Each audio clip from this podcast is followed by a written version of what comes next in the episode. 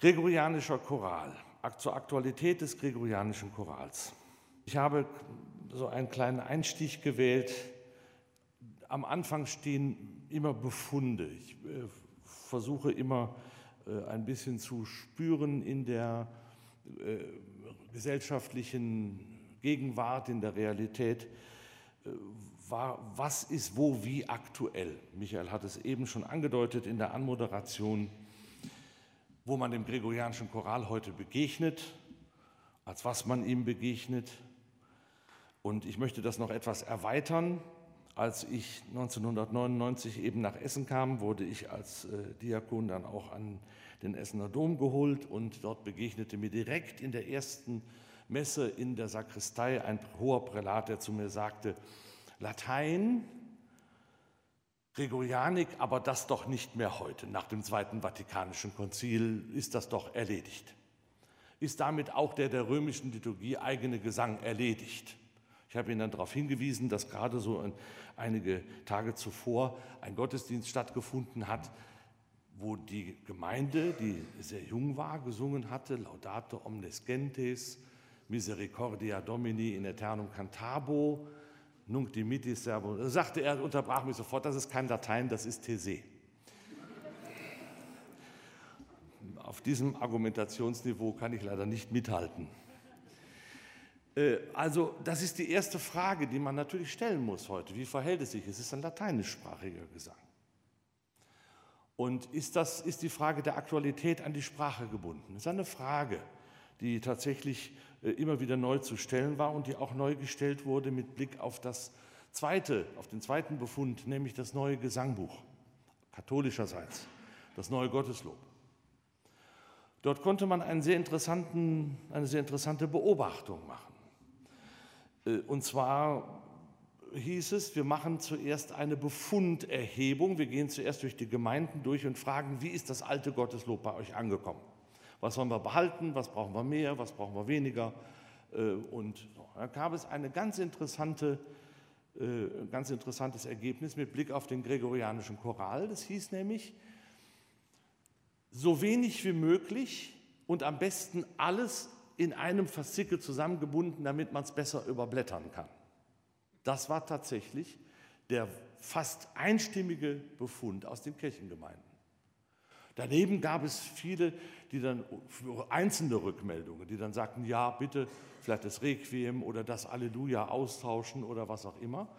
Aber das war tatsächlich ein sehr hartes Diktum, sodass die Bischöfe sehr ins Nachdenken kamen und sagten, was heißt denn das für den der römischen Liturgie eigene Gesang, dass die Gemeinden sagen, na im Grunde singen wir das eigentlich kaum noch. Die Zahlen haben sich dann etwas relativiert, als man dann die Bögen im Einzelnen noch etwas äh, sorgfältiger auswerten konnte. Und dann sah man schon, naja, also es waren doch schon einige Gemeinden, in 15 Prozent der Gemeinden regelmäßig und in weiteren 30 Prozent der Gemeinden unregelmäßig seltener, aber doch gregorianischer Choral. Also so ganz selten schien er dann doch nicht aufzutauchen. Aber die Frage stand natürlich im Raum, ist das Repertoire richtig? Muss man etwas austauschen in dem Repertoire gregorianischer Choral? Was singt eine Gemeinde da heute? Interessant war, es war nicht die lateinische Sprache, die man als hinderlich empfand, sondern offensichtlich war, war dieser, dieser, dieses Repertoire umkleidet von einem Altherrenodium alte Herren, die das gemeinsam singen in Gottesdiensten, die von alten Herren zelebriert werden und im Zuge der Gleichstellung von vornehmlich alten Damen besucht. Und in dem Zusammenhang sagten dann die Leute, ja, riecht das denn jetzt noch nach Zukunft? Und dann habe ich gesagt damals, ich war in, mit als Berater mit oder als, als Kommissionsmitglied mit äh, für das Gotteslob mitverantwortlich eine Zeit lang. Wenn Sie einmal ein Konzert mit gregorianischem Choral oder mittelalterlicher Musik in einer Kirche veranstalten, dann werden Sie die interessante Beobachtung machen, die Kirche ist knallvoll Und es sind viele aus der Altersgruppe, die morgens in den Gottesdiensten fehlen, da. Die Faszination für diese Musik ist sehr groß. Und wenn Sie das gut musizieren und wenn Sie es gut praktizieren, dann ist das eine Musik, die die Menschen in den Bann zieht. Warum passiert das im Gottesdienst nicht? Da gibt es viele Ursachen, multiple Ursachen, äh, über die man reden kann, aber das ist tatsächlich ein sehr widersprüchlicher Befund. Ich gebe jetzt sehr viele Konzerte, habe ich sehr viele Konzerte mit gregorianischem Choral in Kirchen äh, und ich weiß nur, wir haben immer wieder das Phänomen voll. Die Leute hören es wahnsinnig gerne. Also offensichtlich ähm, ist das auch das eine sehr ambivalente Befunderhebung. Das dritte, Gregors Popmusik, habe ich das genannt. Es ist mir tatsächlich passiert, dass ich mit Nackenverspannungen zum Arzt ging, der sagte, Sie müssen Massage und Krankengymnastik äh, in Anspruch nehmen und ich komme zur Krankengymnastik. Und das Erste, was mich der Masseur fragt, ist, was möchten Sie bei der Massage hören? Tibetanische Mönche, Gesänge der Wale oder gregorianischem Choral? Wir haben uns dann im Zuge der Vermeidung weiterer Verspannungen auf Stille verständigt. Ganz außergewöhnlich, sagt er, ganz außergewöhnlich. Normalerweise nehmen die Leute gregorianischen Choral, weil das so schön beruhigt. Also wirklich, ist das so etwas, was, was atmet das, diese Musik, was atmet die für ein, für ein Odium, dass man sagt, das ist so ein Sedativ? Ja, also das hat ja etwas enorm Beruhigendes tatsächlich, aber ist das jetzt eigentlich der Sinn dieser Musik oder ist das nur der Sound, um den es da geht? Sie alle kennen diese Klänge.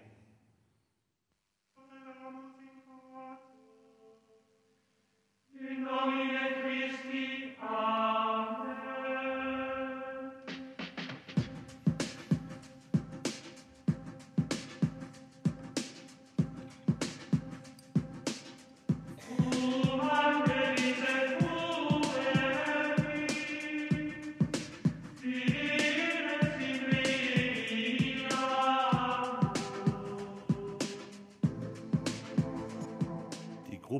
Enigma mit ihrem Titel Sadness.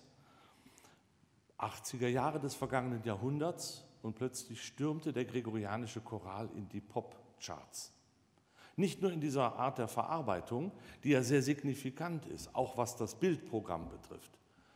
Da haben Sie ja dann diese Klosterruine, da haben Sie dann die, diese ähm, Mönchsfigurinen mit den großen Kapuzen und äh, sie haben äh, so eine, einen Anklang an die romantische äh, Ruinen, Ruine, Klosterruinenwelt von Caspar David Friedrich ungefähr. Und dazu gregorianischer Choral als archaisches Moment einer Erinnerung einer Welt, die offensichtlich vergangen ist und an die man sich gerne zurückerinnert und, und die, ja, erinnert und die, die Zeit zurückholt, als alles noch in Ordnung war. Ich möchte Ihnen gerne einmal zeigen, wie sich das in unserem CD-Programm fortsetzt. ich stöbere gelegentlich an Hauptbahnhöfen mal gerne äh, in diesen, in diesen CD-Ständern. Und da bekomme ich immer, kommt mir immer vor Augen die Gruppe Gregorien. Wenn Sie dann mal auf die Musik schauen, dann sehen Sie, da ist vom Ave Maria von Schubert bis, bis Bach-Gounod und, und, und ist alles Mögliche drin und auch Schlager sind dabei. Also das ist also in den seltensten Fällen gregorianischer Choral. Aber die Cover sind sehr interessant.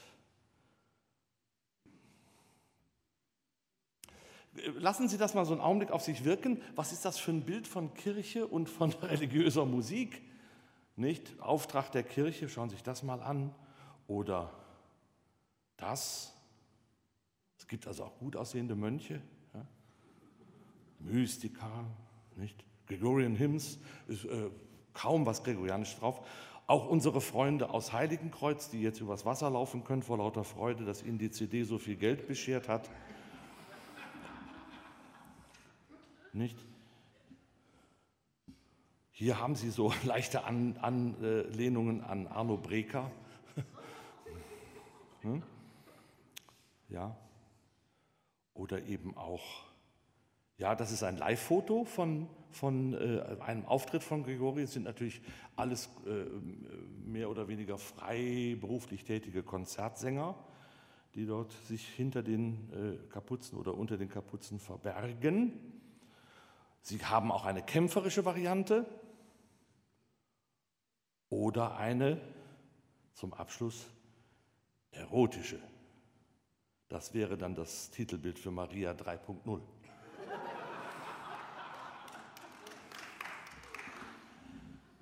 Ja, und das jetzt also gregorianischer Choral. Und jetzt machen Sie mal eine Befunderhebung, was gregorianischer Choral eigentlich tatsächlich ist und weshalb er für uns heute so wichtig sein könnte.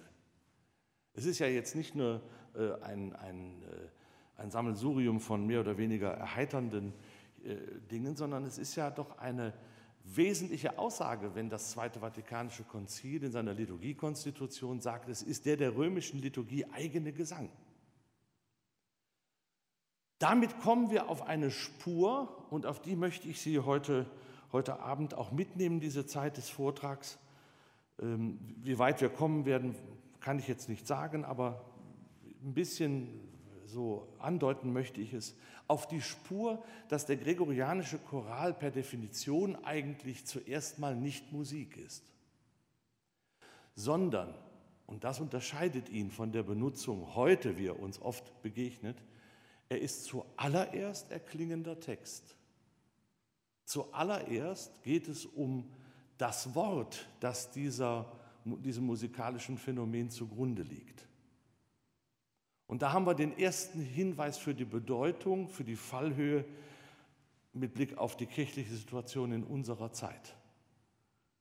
Ich meine jetzt nicht die wortreiche Sprachlosigkeit, die uns in der Kirche im Augenblick aus allen Kanonen entgegengepfeffert wird.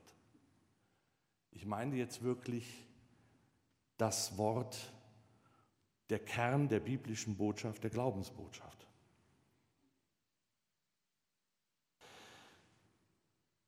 Wir fangen einmal an, vielleicht mit der Betrachtung eines Bildes, das aus dem 12. Jahrhundert stammt, ein Doppelbild, äh, in, einem, in einem Kodex einer, aus der Wolfenbütteler Bibliothek und die beiden Bilder sind direkt aufeinander bezogen. Und äh, wenn Sie äh, einen Titel für dieses Bild oder diese beiden Bilder suchen würden, dann könnte man sagen, das sind zwei Definitionen von Musik, wie sie im Mittelalter erklingt. Es gibt zwei Definitionen oder zwei Zugänge zur Musik. Wir wenden uns zuerst einmal der Dame rechts zu das ist Frau Musica mit einem äh, Monochord auf den Knien. Zu dem Herrn links kommen wir noch. Frau Musica steht für das, was wir aus dem Bildungsprogramm des frühen Mittelalters, das dort auch nicht erfunden wurde, sondern das im Grunde von der Antike übernommen wurde, getauft wurde quasi und in die äh, Kirche implementiert wurde, was dort eben einfach Musik, Musiker heißt. Sieben Fächer sind es, die sieben freien Künste, die eine, sich unterteilen in eine Grundstufe, das Trivium, die trivialen Künste, also die elementaren Künste, Grammatik, Rhetorik, Dialektik. Und wenn man die studiert hatte, kam man weiter und es kam das Quadrivium, die vier Künste, nämlich die Astronomie, die Geometrie, die Arithmetik und die Musik. Hier haben wir diese Darstellung von Frau Musica, steht etwas auf dem Kopf. Diese, diese Darstellung ist eine sehr berühmte Darstellung aus dem Hortus Deliciarum der Herrat von Landsberg aus dem 12. oder 13., Ende 12. Anfang 13. Jahrhundert. Und da sehen Sie die Frau Musica mit den Instrumenten dargestellt.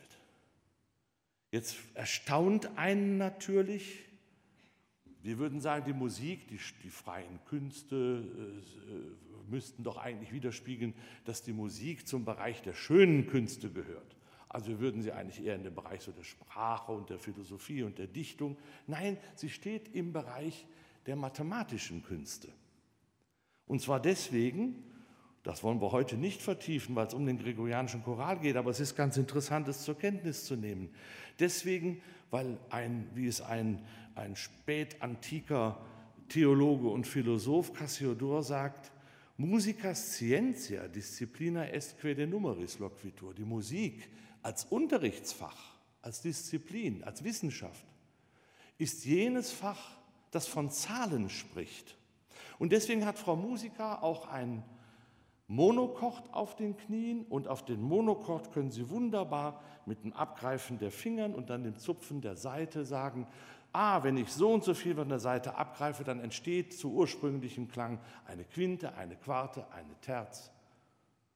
Und ich sehe, aha, wenn ich 1 zu 1 abgreife, dann habe ich das Verhältnis 1 zu 2 in der Grundrelation Oktave. 2 zu 3 das Verhältnis die Quinte. Alles mathematisch bestimmt die Intervalle. Da geht es nur um die musikalische Materie. Das ist Frau Musiker. Und jetzt kommt für uns das Interessante, diese Musik, die dann entsteht und die immer auch schon von Anfang an mehrstimmig ist, seit dem Anfang des, Neu des, 8, äh, des, 9, Entschuldigung, des 10. Jahrhunderts, seit 900 ungefähr, ist die Musik mehrstimmig, wird reflektiert. Die kann man auch so aufschreiben. So notierte man mehrstimmige Musik. Und zwar indem man sagte, die Intervalle, die besonders rein sind, die besonders klare Teilungsverhältnisse haben, Quinte und Quarte, 2 zu 3 und 3 zu 4, in denen kann man die Stimmen parallel laufen lassen. Das klingt schön, weil es mathematisch geordnet ist. So notierte man das. Man schrieb den Text auf Notenzeilen quasi und hier hat man die Intervalle definiert. Da sehen Sie Tonus, Tonus, Semitonium, also Ganztonschritt, Ganztonschritt, Halbtonschritt, dasselbe nochmal. Und daneben in anderen Zeichen, die aus der griechischen Lehre stammen, die, die absoluten Tonhöhen.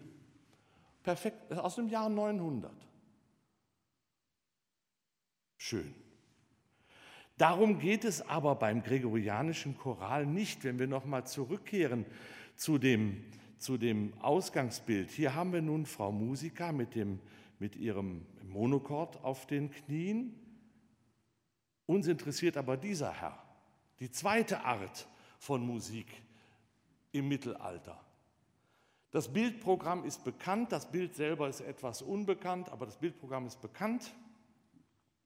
Papst Gregor der Große, der unter der Inspiration des Heiligen Geistes, und dafür steht ikonografisch die Taube auf der Schulter,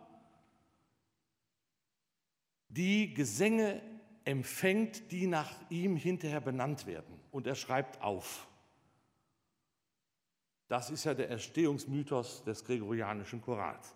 De facto, historisch hat das mit Gregor überhaupt nichts zu tun. Gregor der Große ist von 590 bis 604 Papst gewesen und das, was wir heute gregorianischen Choral nennen, die Messgesänge, sind entstanden zwischen 760 und 790 und auch nicht in Rom, sondern im heutigen Frankreich. Aber man bindet das zurück an die Autorität des großen Gregor, weil das die Figur ist, die äh, natürlich äh, im Grunde alles heiligt, was in der Liturgie geschieht.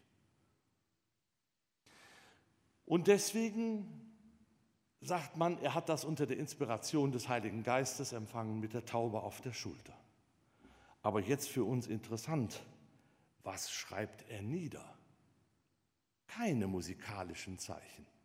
Er schreibt nieder Text. Diese Musik, die da nach ihm benannt ist und die gebunden ist an die Liturgie, an die Feier der Liturgie, und zwar die Feier des Stundengebetes und die Feier der Messe. Wie es geregelt wird, maßgeblich unter der Autorität des Benediktinerordens. Diese Musik, die dort erklingt, ist nicht primär Musik, sondern ist erst einmal erklingender Text. Das ist die Botschaft dieses Bildes. für uns ein sehr wichtiger Gedanke. Und wenn wir vielleicht schon anfangen, Linien auszuziehen, wo wir sagen, was könnte der gregorianische Choral denn für uns heute bedeuten, dann ist das für mich als allererstes der Gedanke, die Kultur des erklingenden Wortes im Gottesdienst. Die Kultur des erklingenden Wortes. Das ist für Sie vielleicht im Hintergrund, im Hinterkopf schon einmal auch ein Punkt, über den wir vielleicht nachher sprechen können, was das für Konsequenzen eigentlich haben müsste für die Gestaltung unserer Gottesdienste. Wir kennen alle diese vielen schönen Beispiele, die wir im Grunde nur einmal erleben wollen und dann nie wieder.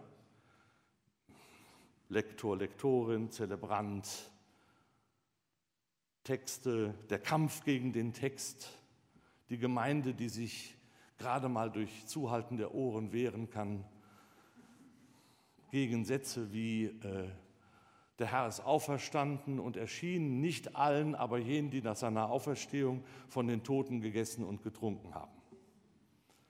Kürzlich wieder mal passiert im Essener Dom. Nach seiner Auferstehung von den Toten gegessen und getrunken. Und man sagt, was? Nach seiner Auferstehung von den Toten gegessen und getrunken. Hast du eigentlich begriffen, was du da gerade gesagt hast? Achten Sie mal drauf. Achten Sie mal drauf. Erklingendes Wort, die Kultur des erklingenden Wortes. Was bedeutet das für unsere Gottesdienste?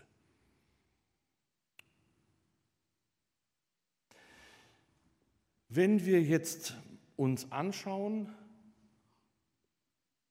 einen kleinen Weg nur hineingehen in die schriftliche Überlieferung des gregorianischen Chorals,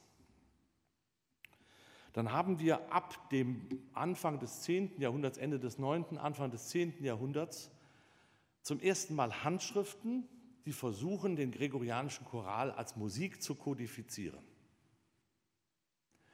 Um gleich einem viel geäußerten Vorurteil, Fehlurteil zu begegnen,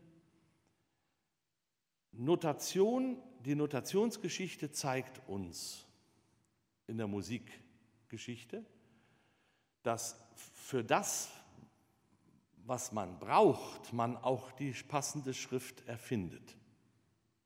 Ich kenne aus der Musik, aus meinem musikwissenschaftlichen Studium immer noch, ja, da haben die das da in den Neumen, das sind so diese primitiven Notationen, das konnten die dann nicht so anders aufschreiben.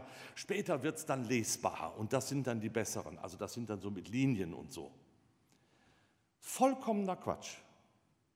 Tilgen Sie das sofort aus Ihrem Kopf. Denn wenn wir Notationen begegnen wie in dieser Handschrift, diese Handschrift ist eigentlich eine Doppelhandschrift, es ist eine liturgische Handschrift, die für das Frauenstift in Essen geschrieben worden ist, sehr wahrscheinlich in Korvey um 880, ein Sakramentar mit Priestergebeten. Und da hat man ein, am Rand Gesänge notiert. Ich habe das mal vergrößert, Ausschnitt. Dann sagt man, das ist jetzt eine primitive Notation. Das ist nicht eine primitive Notation, sondern das ist eine Notation, die das genau widerspiegelt, was in der Zeit üblich war. Nämlich man lernte die Gesänge auswendig.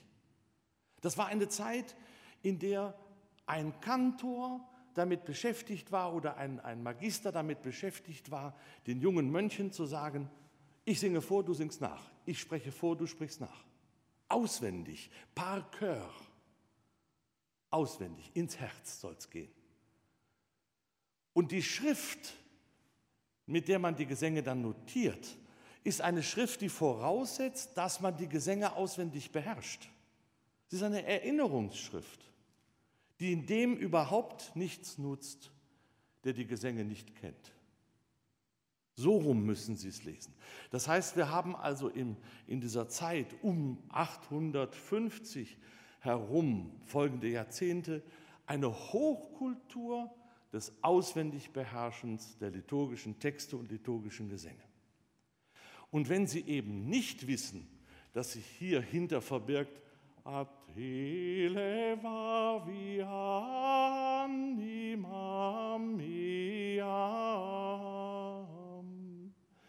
Deus meus, in te confido und so weiter und so weiter.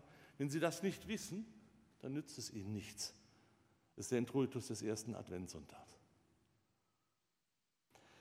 Das ist also eine, eine erste, ein erster Hinweis, der uns auf die Spur bringt, was für eine innere Welt in diesen Menschen geherrscht haben muss, vorgeherrscht haben muss, die erstmal nichts anderes hörten als diese Musik den ganzen Tag lang oder nichts machten, anderes machten als diese Musik den ganzen, den ganzen Tag lang.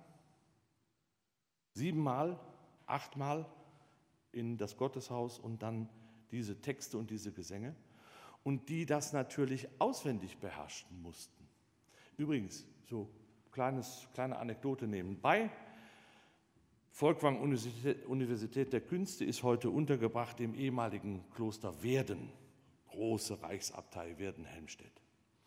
Und da gibt es einen wunderbaren Kodex, der liegt heute hier in Düsseldorf in der Landesbibliothek.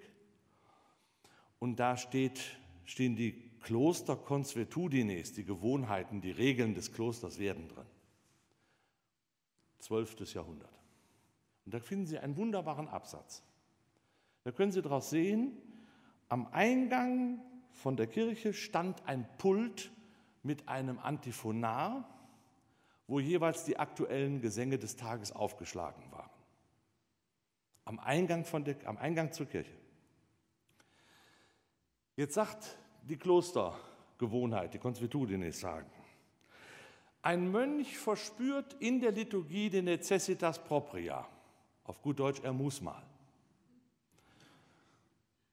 geht raus und guckt durch Zufall auf das Antiphonar und sieht, wie der nächste Gesang lautet, keine Sünde. Weiß er aber nicht, wie es weitergeht in der Liturgie. Und er täuscht das, die Necessitas propria vor. Im Grunde muss er gar nicht, sondern er hat nur vergessen, wie es weitergeht. Geht raus, guckt und sagt, wenn ich schon mal draußen bin, kann ich auch gleich aufs Klo. Dann ist das Sünde. Und zwar die Sünde, dass er sich, der er sich schuldig gemacht hat, ist, er hat nicht sorgfältig genug auswendig gelernt. Darum geht es, um das Parke, um das auswendig Beherrschen der Gesänge. Das ist eminent vom Wort her. Das geht nicht um musikalische Floskeln, sondern es geht darum, dass der gregorianische Choral, das werde ich Ihnen gleich noch zeigen, äh, dass es Gesänge sind, wo, das, wo der Text zusammengestellt wird mit einer bestimmten Aussageintention und anschließend der Text betont wird, sodass die Vertonung, die er erfährt, Niederschlag einer Betonung ist. Das ist das Wesentliche, das Geheimnis. Ich nehme Sie jetzt einmal mit in eine virtuelle Werkstatt und zwar die Kompositionswerkstatt des Gregorianischen Chorals. Und die hat mehrere Kammern und da gehen wir jetzt durch drei Kammern durch, um vielleicht mal zu überlegen, ja, wie könnte denn so ein Gesang entstanden sein? Ausgehen tun wir vom Text und von der Art und Weise, wie man den Text versteht. Der Text, das ist natürlich der Text der Heiligen Schrift des Alten und Neuen Testaments, die Norma, Normans, Non Normata, das, das Fundament, auf dem auf dem das äh, Christentum beruht. Und interessant ist, wenn wir jetzt das Repertoire der gregorianischen Messgesänge sehen, ich habe Ihnen hier eine, eine Tabelle einmal mitgebracht, dann sehen Sie schon im ersten Überflug, Überflug hauptsächlich alttestamentliche Texte und darum wieder, darin wieder hauptsächlich Psalmen. Das heißt, die, der gregorianische Choral bedient sich je nach Kategorie der Messgesänge bis hin zu 80 Prozent der Gesänge aus den Psalmen. Das setzt natürlich voraus, dass die Psalmen in einem bestimmten Verständnis gebetet werden, denn sie sind ja das Gesangbuch des Alten Bundes, wie wir Christen etwas fälschlicherweise sagen, des ersten Bundes, wie Erich Zenger uns immer beigebracht hat sozusagen, des ersten Testaments, das Gesangbuch der Juden. Wie kommen wir nun zu dem Verständnis, dass wir tatsächlich sagen, ja, die, die, diese Psalmen sind aber doch eigentlich auch unser Gebetsgut. Das leistet vor allen Dingen Augustinus, der uns Folgendes beibringt. Erstens sagt Augustinus, ganz interessant, omne verbum sonat. Hm. Alles Wort erklingt. Das klingt fast so banal, dass man es trotzdem erklären muss. Uns hat man immer beigebracht damals, lies leise. Augustinus hat gesagt, wenn ihr leise lest, lest ihr gar nicht. Dann lest ihr überhaupt gar nicht. Er sagt, omne verbum sonat cum est in scripto non verbum sed verbi signum est. Wenn es also in der Schrift ist nur, dann ist es gar kein Wort, sondern nur Zeichen für das Wort. Alles Wort erklingt, die Seiten der Bücher haben Stimmen. Lesen und, und, und Hören ist der gleiche Vorgang. Das alles geht auf Augustinus zurück. Und das alles setzt voraus, dass er sagt, im Grunde will ich, dass es euch das Wort Gottes übergeht in Fleisch und Blut. Das ist ein Vorgang, den die Theologen als Inkarnation bezeichnen. Das Wort wird Fleisch. Das gilt nicht nur für Jesus von Nazareth, der als der Christus fleischgewordene Gottessohn ist. Das geht weit darüber hinaus. Und das lehren uns zum Beispiel Kirchenväter, Theologen wie Irenäus von Lyon der vom Salus Carnis spricht, vom Heil des menschlichen Fleisches spricht, auch darauf hin, dass er sagt, dieses Fleisch kann auch, ist auch Fleisch gewordenes Wort, denn jeder Mensch verkündet das Wort Gottes. Und dann geht Augustinus weiter und sagt, jeder Psalm, den wir beten, ist ein Christuslied. Christologische Zentrierung. Er sagt natürlich, sind das, er weiß, dass das Lieder des alten Bundes sind, aber das ist immer eine Erzählung von Christus. Entweder Christus ist derjenige, der, der äh, von sich selber spricht, oder Christus ist derjenige, der, der äh, von dem eine Erzählung handelt oder zu dem gebetet wird. Ich mache Ihnen das hier mal an einem Beispiel fest.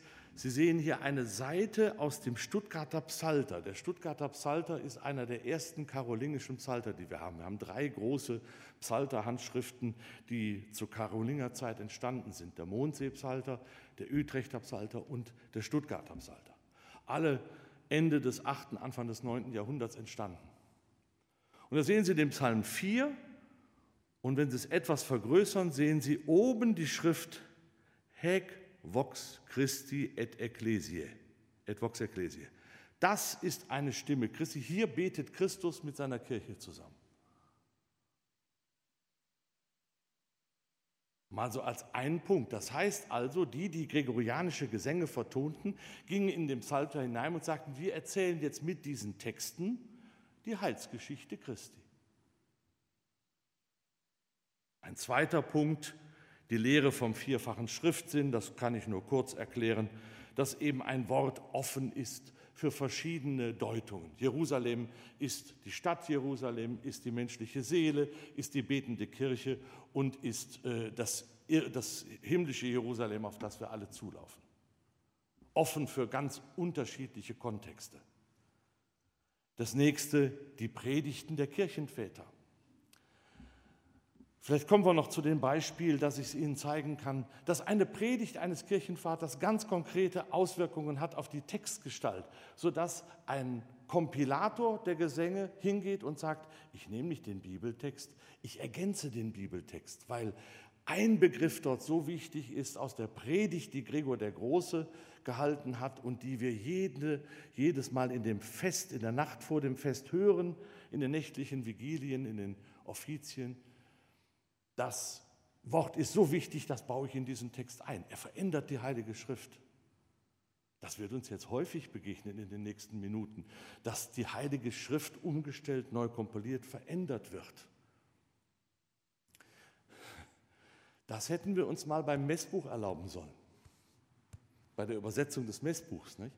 Oder halten Sie das immer im Kopf, wenn Sie so diese Kämpfe aus den Gemeinden hören? Darf man den Schwestern und Brüdern sagen, wenn da nur Brüder steht? Ja, also wo man wirklich sagt, ja, wie eng muss der Geist werden, um diese Diskussion ernst nehmen zu können? und die Liturgie des Kirchenjahres und die persönliche Spiritualität.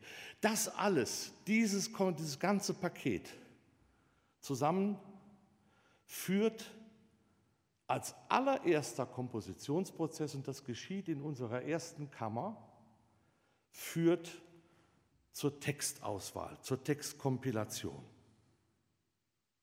und dann erst zur Vertonung zur Betonung des Textes und zur Vertonung des Textes. Ich habe Ihnen noch so zwei schöne Bilder mitgebracht aus dem Stuttgarter Psalter. Das ist für mich so spannend gewesen, weil man plötzlich merkt, wenn man viel mit gregorianischem Choral zu tun hat, dann merkt man, stellt man sich so manche Frage, dann stellt man sich die Frage, warum beginnt die erste Weihnachtsmesse so traurig? Dominus dixit ad me, filius meus est du. Warum nimmst du da so eine, so eine ernste Tonart? Warum geht bei Weihnachten nicht der Christbaum an und, und Freude? Der Text stammt aus dem zweiten Psalm. Und der zweite Psalm ist ein Psalm, der immer im Kontext interessanterweise der Passion gebetet wird. Und der Stuttgarter Psalter setzt den zweiten Psalm. Hier haben wir das Bild, das ist nämlich das Bildprogramm diesmal ganz spannend. Hier haben wir das Bild. Jawohl, ist so. Hier haben wir Quare Fremoere und Gentes, also die Titelzeile des zweiten Psalms. Und hier ein Bild. Jesus wird im Rahmen der Passion von Pilatus dem Herodes ausgeliefert. Das ist berichtet nur die Lukas-Passion. Und Herodes sagt, ich kann mit dem nichts anfangen, wieder zurück. Von dem Tag an wurden Pilatus und Herodes Freunde, heißt es da ganz lapidar. Das heißt, Jesus wird einfach von beiden Seiten verhöhnt, verlacht, verspottet. Warum toben die Heiden und die Völker, die Populi machen vergebliche Pläne?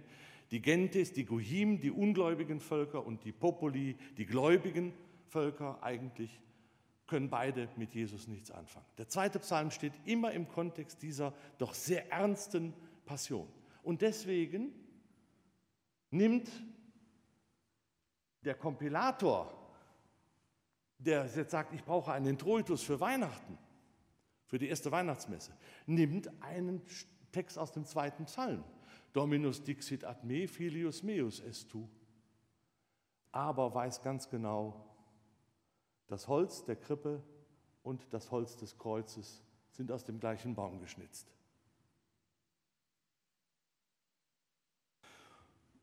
Oder ein zweites Bild hier, was ich Ihnen nur zeigen wollte.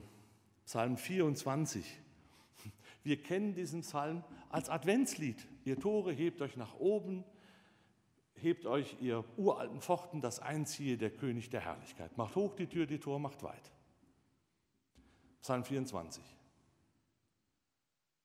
Die christliche Kirche betet diesen Psalm anders. Sie betet ihn mit Blick auf, die, auf den Kasamstag. Der hat am Kasamstag eigentlich seinen Sitz. Und das sehen Sie hier. Das ist der, der Psalmentext. Und hier sehen wir, dass Christus an die Pforten der Unterwelt und er tritt richtig vor, die, vor, die, vor das Höllentor zertritt dem Höllenfürsten den Kopf und reißt Adam und Eva aus den Gräbern. Die Anastasis-Thematik. Ganz was ganz anderes als das, was wir so landläufig zur Kenntnis nehmen von diesem Psalm. Sehr spannend, es gibt ein wunderbares Buch, das jetzt erschienen ist über diesen, über diesen äh, Psalter, über das Bildprogramm, kann ich Ihnen nur sehr empfehlen.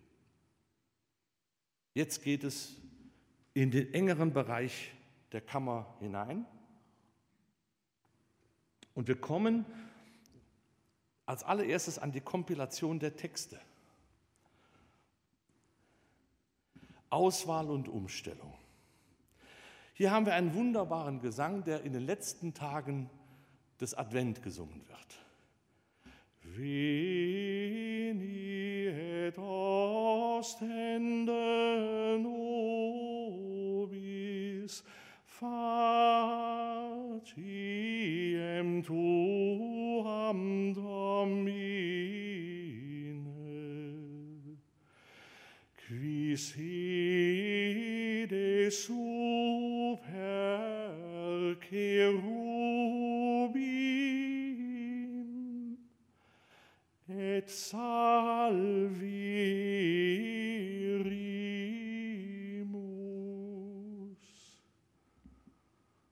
Komm und zeige uns dein Angesicht, Herr, der du thronst über den Cherubim, und heil werden wir sein.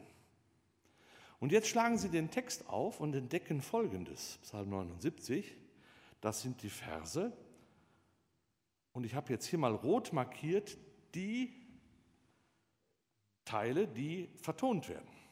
Da fällt als erstes auf, es fällt schon mal über die Hälfte weg oder die Hälfte fällt weg. Und jetzt gucken Sie sich den Introitus-Text an.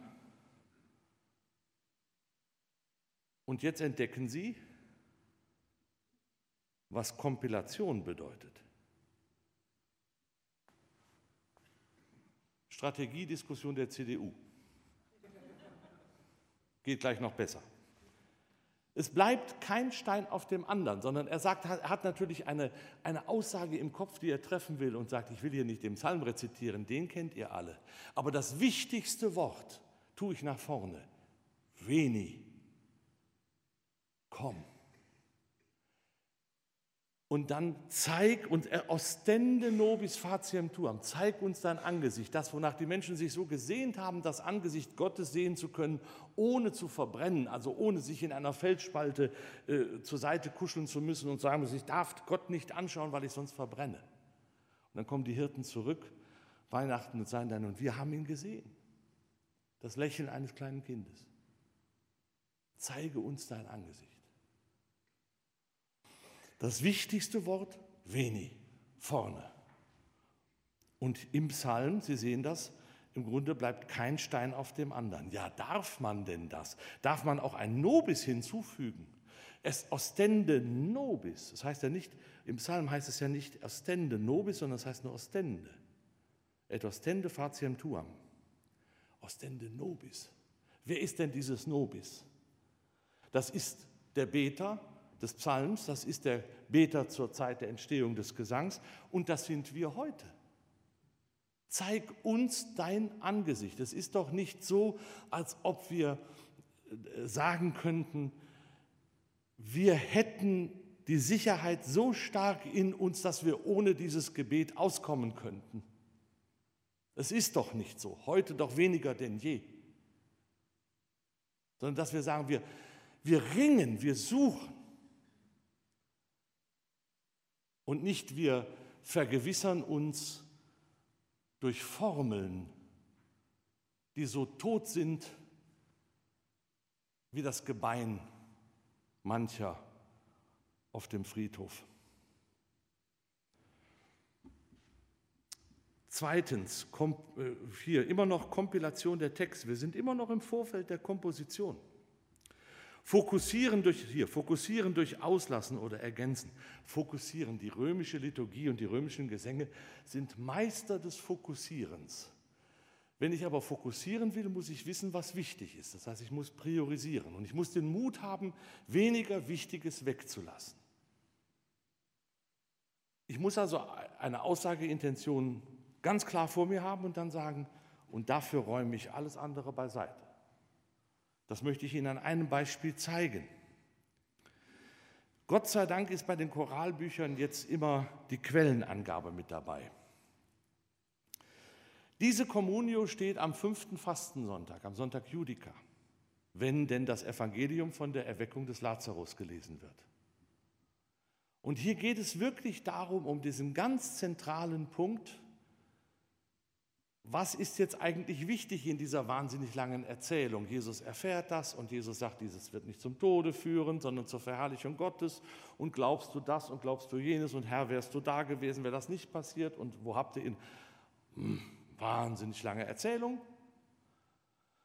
Und jetzt kommt die Communio, der Begleitgesang zur Kommunion. Und der Begleitgesang zur Kommunion ist genau das Pendant zur sakramentalen Kommunion. Denn in der Communio haben wir am häufigsten neutestamentliche Texte, sodass die zentrale Botschaft des Evangeliums zusammen mit dem Sakrament einmal durch den Mund und einmal durch das Ohr noch einmal in den Körper eingehen kann, Fleisch werden kann. Und jetzt wird diese ganze Geschichte zusammengepresst auf einen, auf einen Punkt. Videns Dominus flente sorores Lazari ad monumentum. Als der Herr die weinenden Schwestern des Lazarus am Grab sah, lacrimatus est coram Judeis, brach er vor den Juden in Tränen aus. Et clamabat und er schrie, Lazarus, komm heraus, Lazarus, Lazare veniforas. Et prodiit, jener kam, ligatis manibus et pedibus, gebunden an Händen und Füßen, qui fuerat quadriduanus mortuus, der ja schon den vierten Tag tot war. Herr, er riecht schon. Damit ist nicht der Weihrauch gemeint, äh, in den der Diakon sich einhüllt, wenn er das verkündet. Und jetzt gucken Sie mal, wenn Sie jetzt verraten, wenn Sie jetzt gucken wollen, wie kommen wir diesem Kompilator der Texte auf die Spur, dann schauen Sie auf diese Leiste. Johannes 11, 33, 35, 43, 44, 39. Das sind nicht die Lottozahlen. Sondern das ist dieses Vorgehen. Das ist der gesamte Text. Und das wird herausgenommen und der Rest fällt weg. Und dann wird der Text daraus gemacht.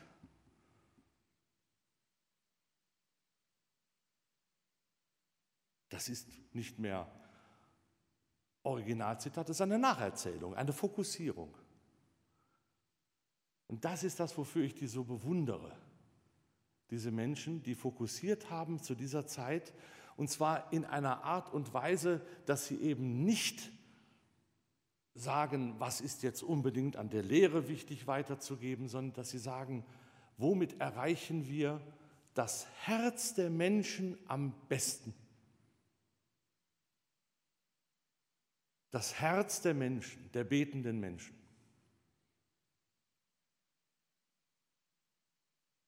Wieder ein Beispiel, ein neuer Sinn durch Kompilation. Jetzt kommt etwas wirklich mit vom Schönsten, und zwar das hier. Sie sehen, das ist eine, aus einer Handschrift, das ist eine Gregorianik-Handschrift um das Jahr 1000. Ich habe Ihnen hier den Text einmal wiedergegeben. In Monte Oliveti am Ölberg Oravit ad patrem pater sifiri potest transiat a me calix iste. Er betet zum Vater, wenn es möglich ist, lass diesen Kelch an mir vorübergehen. Gehe dieser Kelch an mir vorüber. Spiritus quidem promptus est caro autem infirma. Der Geist ist willig, das Fleisch ist schwach. Fiat voluntas tua, es geschehe dein Wille. Und wenn ich Ihnen das so sage, dann hören Sie alle so fromme Sätze, dass Sie überhaupt gar nicht merken, dass das zwei völlig unterschiedliche Gesprächssituationen sind, aus denen diese Gesetze genommen werden. Nämlich, der Geist ist willig, aber das Fleisch ist schwach, das sagt Jesus zu seinen Jüngern als Mahnrede. Wacht und betet, dass ihr nicht in Anfechtung fallt. Der Geist ist willig, aber das Fleisch ist schwach. Hier aber klingt es so, ja, als sei Jesus selber der Adressat seiner Rede. Mein Geist ist willig, aber mein Fleisch ist schwach.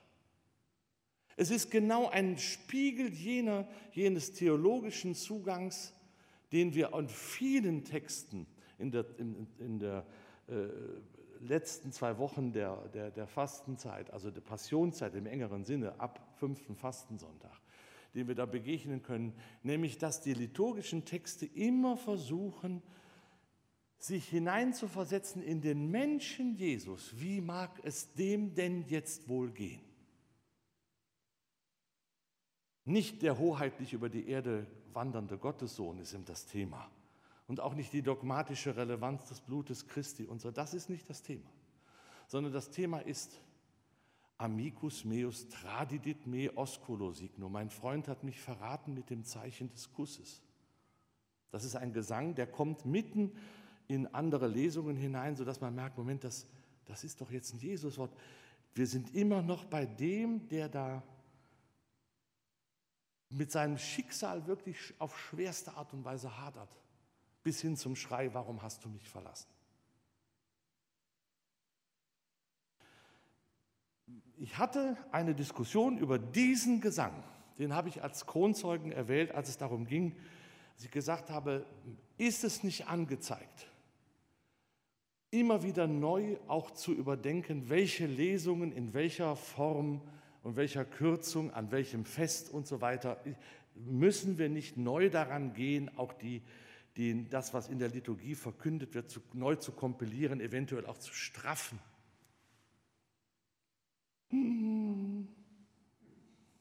Seine Exzellenz, der Herr Weihbischof, ich sage es Ihnen jetzt nicht wer, warf die Hände in die Luft und sagte, das geht nicht. Wir dürfen das nicht verkürzen, wir dürfen das nicht umstellen. Und dann habe ich ihm das Beispiel genannt und dann kam natürlich der Satz, dann darf man das eben nicht mehr singen.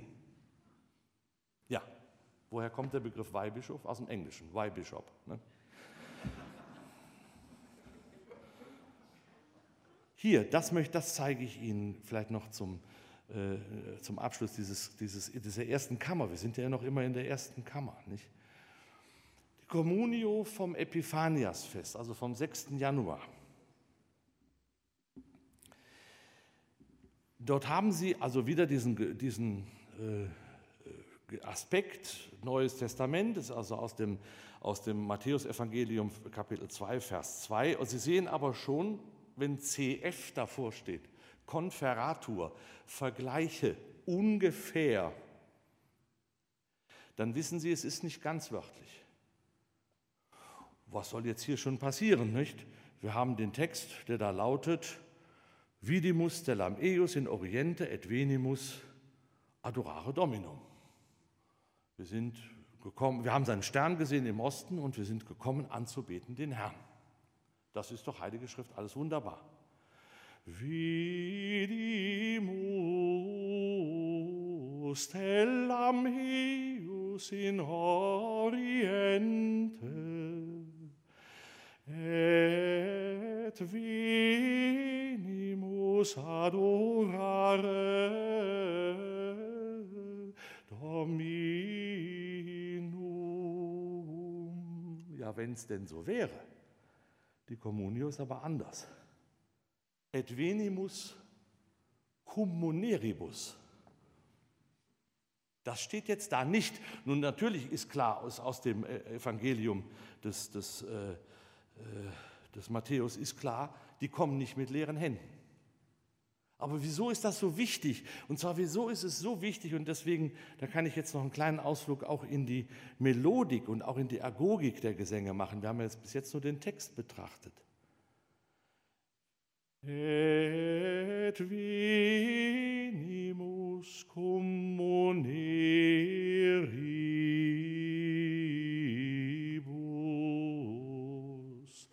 adora. Warum so eine Vollbremsung?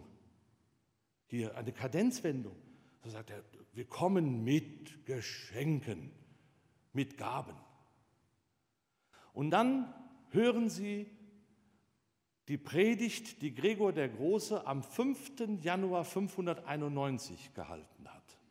Gregor der Große, großer Homiletiker eben auch. Seine Predigten sind alle überliefert und werden heute noch in der Liturgie vorgelesen, in den nächtlichen Offizien bzw. in den Lesehoren gelesen. Und er beschäftigt sich mit nichts anderes als mit den Gaben Gold, Weihrauch und Myrrhe. Und sagt, das bedeutet, das Gold, das königliche Metall und der Weihrauch ist, ist die Huldigung für den Gott und die Myrrhe ist das Zeichen für den sterblichen Mensch. Aber das ist alles nicht wichtig. Wichtig ist, Mensch, wenn du zur Krippe gehst, sagt Gregor, dann nimm mit das Gold deiner klugen Rede über Gott, den Weihrauch der Anbetung für Gott und die Myrrhe der Selbstzucht, damit du rein dastehst vor deinem Gott und Schöpfer. Und jetzt denken Sie sich in die Menschen hinein, die gesagt haben, das ist unser Communio-Gesang für den 6. Januar. Und wir singen Venimus communeribus. Wir bemühen uns, das Gold unserer klugen Rede, unserer Theologie, der Weihrauch der Anbetung und die Myrrhe der Selbstzucht mitzunehmen zur Krippe, wenn wir zu diesem fleischgewordenen Gottessohn gehen. Ich komme immer wieder auf die, auf die Frage der Existenzialität der Gesänge für uns heute. Wenn wir auf die Spur kommen wollen, das, was, was es bedeutet, der der römischen Liturgie eigene Gesang, dann müssen wir uns auf diesen Weg machen. Und wir begegnen einer Kreativität allein schon im Umgang mit der Heiligen Schrift. Und ich werde Ihnen gleich noch die beiden anderen Kammern kurz zeigen. Es geht ja nur um, um die Werkstatt. Wir waren jetzt bisher nur in der ersten Kammer, nämlich nur die Zusammenstellung der Texte. Wenn es darum geht, wirklich sich auf diesen Weg zu machen, dann spüren wir, es ist eine Existenzialität im Spiel, um die man ringen muss, in einer ganz eigenen Qualität. Und das ist etwas, was man sich spirituell erschließen muss, was man in der Arbeit mit diesen Gesängen erschließen muss und was natürlich dann auch vielleicht was dann vielleicht Früchte tragen kann, äh, indem eben Sänger und Sängerinnen vermitteln, wir wissen, wovon hier gesungen wird. Es erklingt zu viel Unwesentliches in unseren Gottesdiensten. Zu viel Unwesentliches. Jetzt kommt die zweite Kammer, die konkrete Melodiebildung. Und da müsste man jetzt eigentlich zwei Schritte machen. Ich versuche es in einen Schritt zusammenzufassen. Der erste Schritt ist, welche Tonart wird denn jetzt für diesen Gesang gewählt? Das heißt, es kommt also dieser Text aus der ersten Kammer, jetzt vertont das mal. Und jetzt kommen wir auf, zu dem Phänomen, dass es acht verschiedene Tonarten des gregorianischen Chorals gibt, die sich unterscheiden durch ganz bestimmte Halb- und Ganztonkonstellationen äh, und unterschiedliche Grundtöne. Ich will sie mit dieser musiktheoretischen Sache jetzt nicht strapazieren. Aber sie sind unterschiedlich und werden auch als unterschiedliche Charaktere wahrgenommen. Und schon seit hochmittelalterlicher Zeit wird reflektiert, dass es nicht egal ist, was man in welcher Tonart singt. Klammer auf, hätte man da doch schon mal gelegentlich bei Kirchenliedern und vor allen Dingen bei Kehrversen in unserem Gesangbuch darauf geachtet, dass es ja eigentlich nicht egal ist, in welcher Tonart man was singt. Klammer zu. Da gibt es einen Spruch, der sagt, die erste Tonart ist so mehr oder weniger für alle, die zweite für die Traurigen, die dritte drückt den Zorn aus, die vierte äh, ernsthafte, aber auch schmeichelnde Art, fünfte den fröhlichen, sechste die in der Frömmigkeit bewährten, siebte der Jugend und achte für die Weisen. Also offensichtlich sind diese Charaktere so typisch, dass man sagen kann, ja, wir müssen jetzt mal, wenn wir diesen Text haben, probieren, was nehmen wir denn jetzt dazu? Ah, jetzt haben wir Pur Natus est nobis, Introitus der dritten Weihnachtsmesse. Da wird es jetzt wirklich Weihnachten, fröhlich, siebter Ton. Siebter Ton. Puer natus est nobis, greift sofort nach oben aus. Siebte, sagt der siebten gibt der Jugend, sagt, sagt dieser Spruch. Das merken Sie dann besonders, wenn Sie als älterer Mensch mal im siebten Ton des Morgens einen ganzen Psalm singen müssen. Da merken Sie, pff, das ist nicht ganz einfach, gerade des Morgens früh. Also die konkrete Melodiebildung fängt mit der Wahl der Tonart an. Und dann eben wird der Ton, wird der Text in diesen Tonraum eingepasst, modelliert, eingepasst, auch durch rhythmische, durch rhythmische entsprechende Bezeichnungen. Ich nehme nochmal das Beispiel, was ich gerade eben ge gesungen habe. Pua natus est nobis. Der Introitus fängt so an. Puer natus est nobis et filius datus est nobis. Zwei Dinge fallen sofort auf. Puer. Ja, dafür, dass du so eine fröhliche Tonart hast, fängst du aber ganz schön ernst an. Puer, oh, sehr, warum denn jetzt nicht so ganz geschwind nach oben? Nein, schreibt extra ein Zeichen, verlangsamt. Warum? Ja, es ist nicht Parvulus, das Kindlein, der quäkende Knabe. Puer heißt, wenn Sie den Zwischenschritt aus der hebräischen Bibel über die griechische mitbedenken, pur heißt, steht eigentlich für Pais, der Knecht. Die, die, die äh, griechische Bibelübersetzung schreibt an dieser Stelle Pais, der Knecht. Pur natus est, ein Knecht ist uns geboren. Pur natus est nobis, pais natus, ein Knecht ist uns geboren. Und dann wechselt der Betonungsparameter. Et filius datus, et filius datus. Und ein Sohn, ja, dare, schenken, überliefern, ausliefern, all das spielt eine Rolle. Er ist uns geschenkt, er ist uns gegeben, er ist uns überliefert, er ist uns ausgeliefert.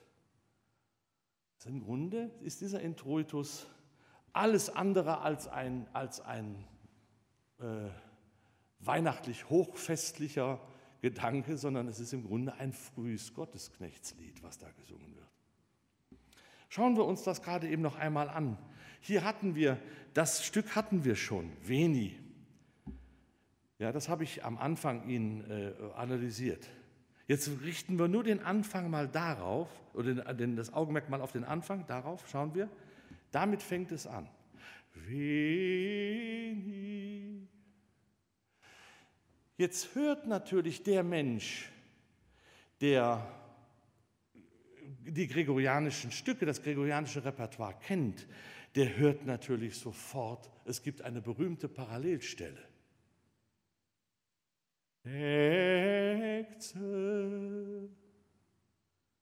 Und zwar der Introitus vom Epiphaniasfest, Heilige Drei Könige. Der fängt genauso an. Ist das jetzt ein Zufall oder ist das kein Zufall? Natürlich ist das kein Zufall.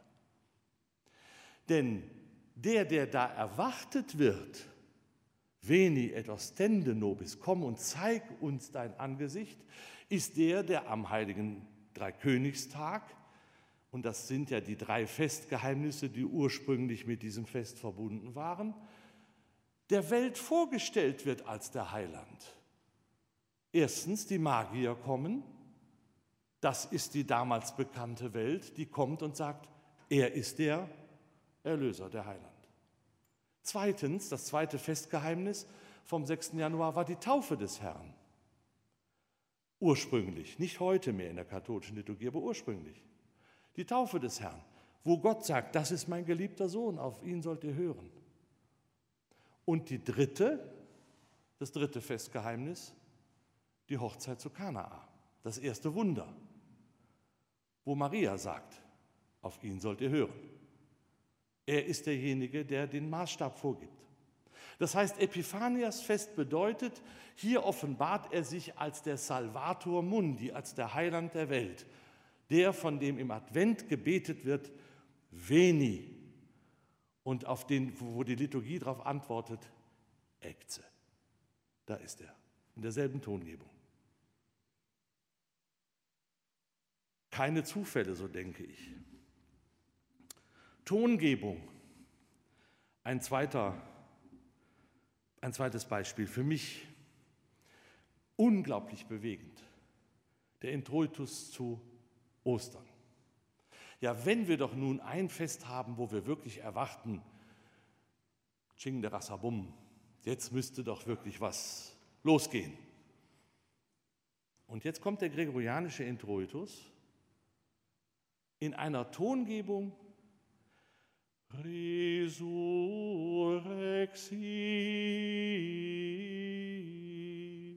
et ad sum.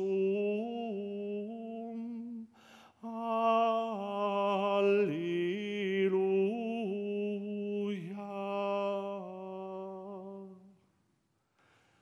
So diskret. Wie kommt das? Augustinus sagt von dem Psalm, der diesem, äh, aus dem dieser Text entnommen ist, an dieser Stelle, das ist ein Dialog zwischen Vater und Sohn. Das ist eine Vox Christi. Christus, der auferstandene Herr, spricht zu seinem Vater, auferstanden bin ich, von nun an bin ich bei dir. Du hast deine Hand über mich gehalten, posuisti manum tuam super me. Mirabilis facta est scientiatur. Wunderbar war, war dein Wissen, o oh Vater, um all das, was, was ich habe vollbringen dürfen und vollbringen müssen. So diskret komponiert, dass man sich fast scheut zuzuhören. Und genau das ist die Situation an Ostern. Genau das ist die Situation an Ostern. Weihnachten ist, sie gebar ihren ersten Sohn. Ostern wird. Ostern ist etwas, was man nur im Glauben ergreifen kann. Die Osterbotschaft setzt sich nicht fort über äh, das, das Weiterreichen äh, von Beweisen, sondern setzt sich fort durch das ansteckende Zeugnis von Menschen, die zum Glauben gekommen sind. Das, das ist Ostern. Und das, auf das macht dieser Introitus aufmerksam. Ich warte bis heute auf die Orgelintonation zum Introitus, die das leistet, wo ich eben nicht immer Klackwumm höre, wie ich immer sage. Klackwumm ist, ist äh, Klack war immer äh, das Geräusch, das der Domorganist auf dem Tutti-Knopf machte. Klack und machte Wumm. Alle Knöpfe springen. Tutti das schönste Register. Nicht? Klack, bumm. Und das wusste ich schon. Was jetzt passiert, ist genau das, was da nicht passiert. Bombarde 64 Fuß, nicht? Von hier bis, bis äh, Köln-Nippes hören Sie das. Bom, bom, bom, bom, bom, bom, bom, bom. Ja, habe ich gesagt, so könnt ihr das doch nicht intonieren. Und dann sagte der alte Domorganist von Köln, Clemens Ganz, den ich sehr, sehr schätze, zu mir, wenn ich das nicht so spiele, kriegt das Kölner Domkapitel den Horror Vakui. Dann wissen die nicht, ob die Orgel kaputt ist. Denken die, die Orgel ist kaputt, wenn man an Ostern nicht mit Tutti anfängt. Aber sie merken, die Lehre aus diesen Gesängen ist eine andere. Ich komme zu, zum, zum Punkt, auf den ich schließlich noch, noch kommen möchte, nämlich die Rhythmisierung der Melodie. Das ist jetzt im Grunde der letzte, die letzte Kammer. Wir haben den Text ausgewählt, der ist weitergereicht worden. Es gibt ein Klanggewand, eine Tonart. Und jetzt kommt wieder der Rätor, der Redner, der Orator, der, der Beter und sagt, nicht alle Worte sind gleichgewichtig. Es gibt Worte, die sind wichtig. Es gibt welche, die sind in diesem Kontext nicht wichtig. Es gibt Worte oder Sätze, äh, die tauchen in der, in der Liturgie mehrfach auf. Ecce Dominus veniet. Seht, der Herr wird kommen. Ecce Dominus veniet. Drei Worte. Und sie haben diesen Text dreimal im Advent in unterschiedlichen Situationen am Anfang Ecce Dominus veniet. Schaut, Ecce, da ist groß das Ecce herausgehoben und mit Buchstaben und Zeichen versehen, die ganz klar machen, das Wort ist wichtig. Wenig später, Ecce Dominus est qui veniet. Seht es, der Herr ist es, er, der kommt. Und ganz am Ende des Advent, die Communio, Ecce Dominus veniet. Seht, der Herr, er kommt, er steht vor der Tür. Drei unterschiedliche Kontexte, drei unterschiedliche Betonungsparameter.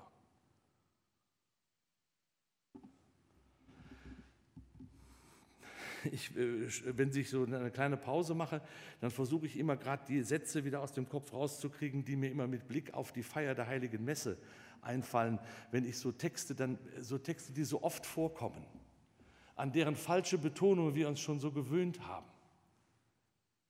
Wenn Sie doch einmal, machen Sie doch mal den Test und mit Ihrem, mit Ihrem Pfarrer und sagen mal, sprechen Sie doch mal die Doxologie des Hochgebetes. Und jeder Mensch, der weiß, worum es geht, wird sagen, durch ihn und mit ihm und in ihm.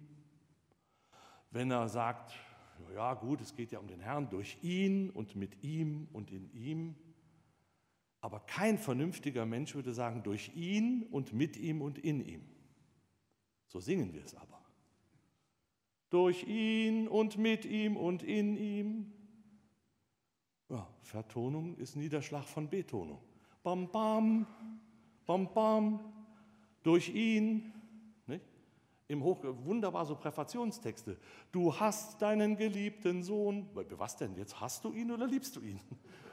Nein, du hast ihn bereitet oder geschickt oder was auch immer, nicht? Aber du hast deinen geliebten. Also der, der Faktor ist, wir müssen, wenn wir Betonungen schaffen, auf die sinnvolle Betonung des Textes als allererstes achten.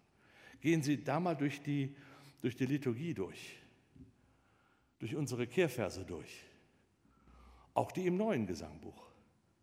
Das ist nicht wesentlich besser geworden. Ja, das, äh, das Gesangbuch ist als Ganzes besser geworden.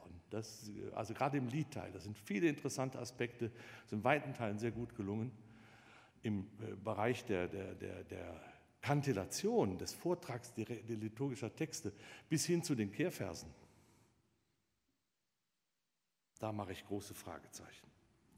Rhythmisierung der Melodie. Das heißt also, wie ist jetzt so eine Melodie rhythmisiert? Und hier habe ich noch einmal den, den Introitus vom, vom, vom, von der ersten Weihnachtsmesse. Dominus dixit ad me, filius meus est tu. Ego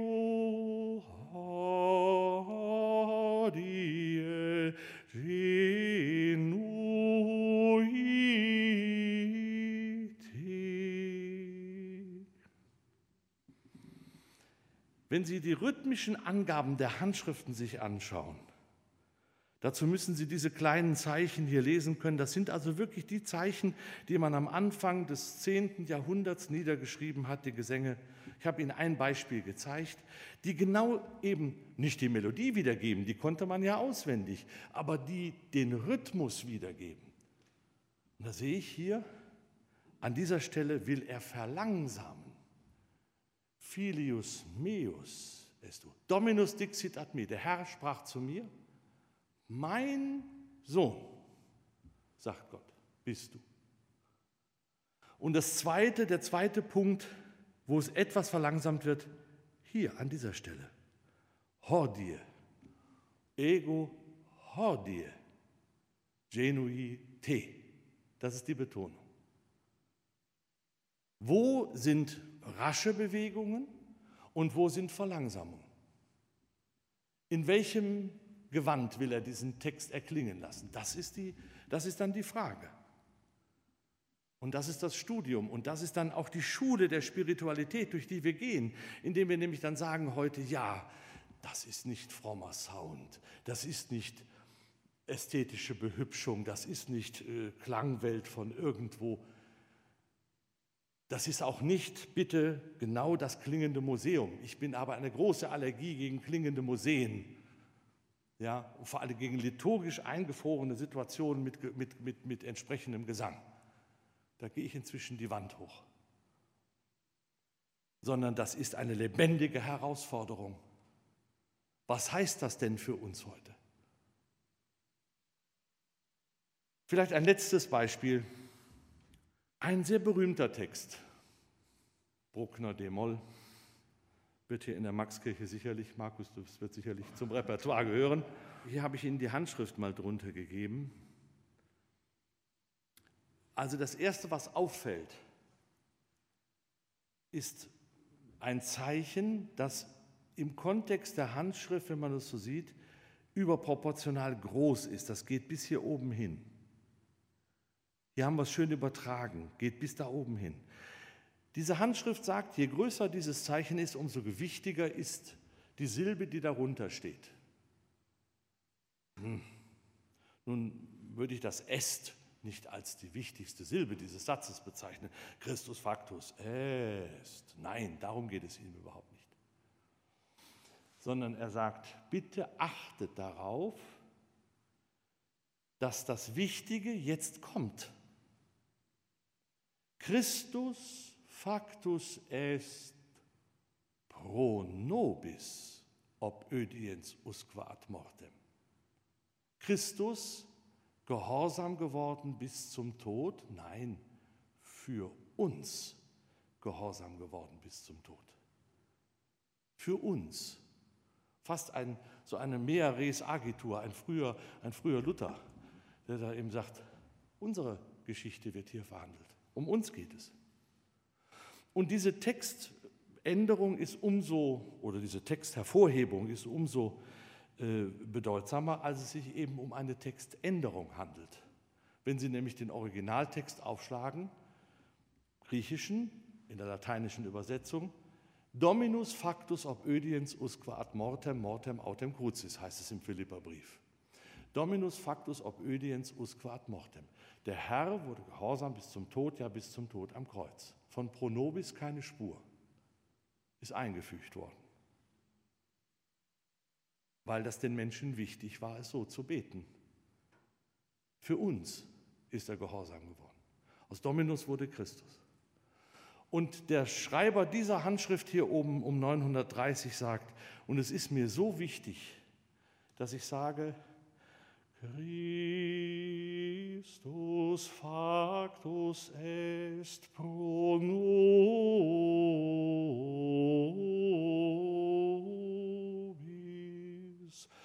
Und dann geht es weiter.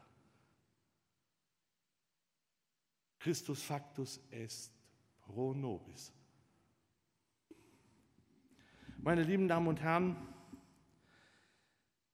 von vorgestern für heute habe ich das übertitelt. Von vorgestern ist es nur zeitlich. Der gregorianische Choral ist und bleibt eine spirituelle Herausforderung, wenn wir ihn denn so richtig verstehen. Und wenn wir denn den Satz der Liturgiekonstitution richtig verstehen, der der römischen Liturgie eigene Gesang, dann hat das Konsequenzen für die römische Liturgie, für die Art und Weise, wie wir feiern. Ich äh, habe immer im Kopf das 14. Kapitel des, des, äh, des ersten äh, Thessalonicher Brief, was ist es? 1 Thessalonicher, oder Korinther, Entschuldigung, nicht Thessalonicher, Korinther, Korinther, 1 Korinther 14. Paulus, der große Gemeindepädagoge, haut der Gemeinde einen Missstand nach dem anderen um die Ohren. Dann sagt er so, jetzt ist mal genug, 1 Korinther 13, äh, hätte, würde ich das alles machen und hätte die Liebe nicht, dann wäre das alles nichts wert. Also ich liebe euch trotzdem, aber jetzt geht es in 14. Kapitel sofort weiter mit der Gemeindeermahnung. Und da sagt er folgenden Satz oder folgenden Sachverhalt, schildert er. Es gibt die prophetische Rede und es gibt die Zungenrede. Die Zungenrede ist die selbstverliebte, verzückte Glossolalie, die die, die Menschen in Ekstase versetzt und, und äh, sie begegnen Gott direkt und lallen und sind happy. Und da gibt es die prophetische Rede, das ist die vom Geist erfüllte, ganz klare Ansage, theologisch so und so und so und so ist es. Und Paulus sagt, sehr klug, das sind alles Gemeindebegabungen, sagt das sind alle Leute, die können, das ist wunderbar. Ich wünschte mir, ihr könntet alle verzückt in Zungen reden, aber noch mehr wünschte ich mir, ihr könntet prophetisch reden. Stellt euch doch bitte mal vor, einer kommt in euren Gottesdienst. Und jetzt kommt ja die Stunde, der Augenblick, wo die Kuh ihr Wasser lässt. Ne? Einer kommt in euren Gottesdienst und sieht euch prophetisch, oder er, er zuerst, er sieht euch in Zungen oder hört euch in Zungen reden der wird sagen, ja, das ist ja ganz nett, aber ich verstehe kein Wort und die sind sich selbst genug und ich gehe wieder. Und dann wird er euch begegnen, wie er wie euer Verstand und euer Herz miteinander ringen um die Botschaft Christi, prophetische Rede. Und er wird sich niederwerfen und wird ausrufen, wahrhaftig, Gott ist bei euch. Er wird das als seine Gotteserfahrung erleben, wenn er euch als glaubwürdige Zeugen erlebt. Und jetzt gehen Sie mal durch unsere Gottesdienste. Und gehen Sie durch die Texte durch, die die, die, die Priester beten müssen, beten sollen, beten dürfen. Durch die Orationen, wo man sagt, hast du jetzt verstanden, worum es geht? Durch die Präfation von Dreifaltigkeit, wo man sagt, ist das jetzt eigentlich höhere Mathematik oder ist das noch Theologie? Mit den Eins und den Drei und den Drei und den Eins. Und da haben wir eine kritische Instanz im gregorianischen Choral, in der prophetische Rede meisterlich umgesetzt wird, damit wir vielleicht alle doch mal irgendwann erleben, dass wir uns niederwerfen und sagen, wahrhaftig, hier ist Gott zugegen, er ist bei uns. Danke für Ihre Aufmerksamkeit.